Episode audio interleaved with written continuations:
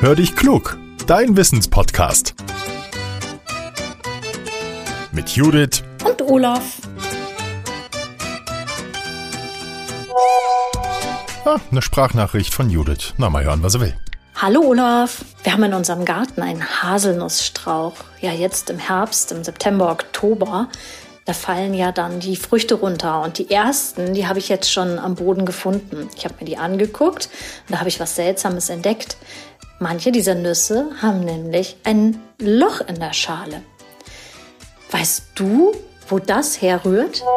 Hallo Judith, oh, ich liebe Haselnüsse, vor allem in der Schokolade. Dass da allerdings manchmal in der holzigen Schale Löcher sind, das wusste ich gar nicht. Und deshalb habe ich mich gleich an die Arbeit gemacht und recherchiert, was es damit auf sich hat. Es ist so. Gibt es in deinem Garten viele Haselnüsse mit so einem winzigen Loch, dann hat ein Schädling zugeschlagen und zwar passend der Name sehr kreativ. Es ist der sogenannte Haselnussbohrer. Er sorgt für die gut zwei Millimeter großen Löcher und dieser Haselnussbohrer, der ist ein Insekt. Der ist gut sieben bis acht Zentimeter lang. Sein Körper ist gelbbraun gemustert. Außerdem hat er einen langen, gebogenen Rüssel. Bei den Weibchen ist der sogar länger als der Körper. Die Weibchen sind es auch, die mit für die Löcher sorgen. Meistens im Juni legen sie Eier. Die Haselnüsse sind da noch nicht reif und es ist den kleinen Tieren deshalb möglich, ein Loch durch die Schale zu stechen. Dahinter packt das Weibchen dann ein Ei und dieses Ei entwickelt sich und wird zu einer Larve. Und der kleine Wurm, der ernährt sich von dem, was er in der Haselnuss findet. Und irgendwann ist er groß genug, um in die Welt zu gehen. Er vergrößert dann das Loch, durch das das Ei gekommen ist, und so gelangt er ins Freie. Das Loch sehen wir später, wenn wir uns die Haselnussschale genauer anschauen.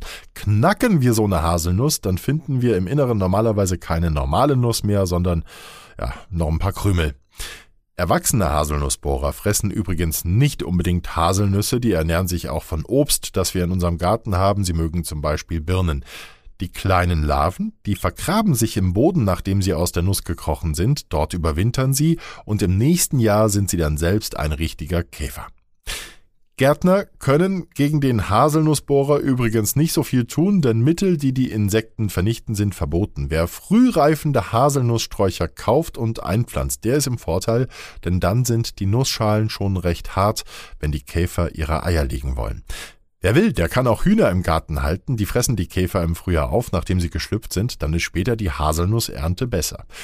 Gut ist es auch, täglich alle löchrigen Haselnüsse aufzusammeln und in den Hausmüll zu geben, dann können sich weniger Larven im Boden einnisten. So, Judith, auch dieses Rätsel habe ich gelöst, das Rätsel des Lochs. Ich bin schon ganz gespannt, was du nächste Woche wieder ausgräbst. Oder habt ihr eine spannende Podcast-Frage für uns? Dann nehmt sie doch bitte mit eurem Handy auf und schickt uns die Datei an hallo at podcast-factory.de, nennt auch euren Namen und erzählt uns, wo ihr herkommt. Zum Schluss noch eine Bitte, teilt unseren Podcast doch gerne auch mit Freunden oder der Familie, dann werden wir noch ein bisschen bekannter. Und darüber freuen wir uns. Jetzt äh, sage ich äh, Tschüss und esse Haselnüsse mit Schokolade. Bis zum nächsten Mittwoch, euer Olaf.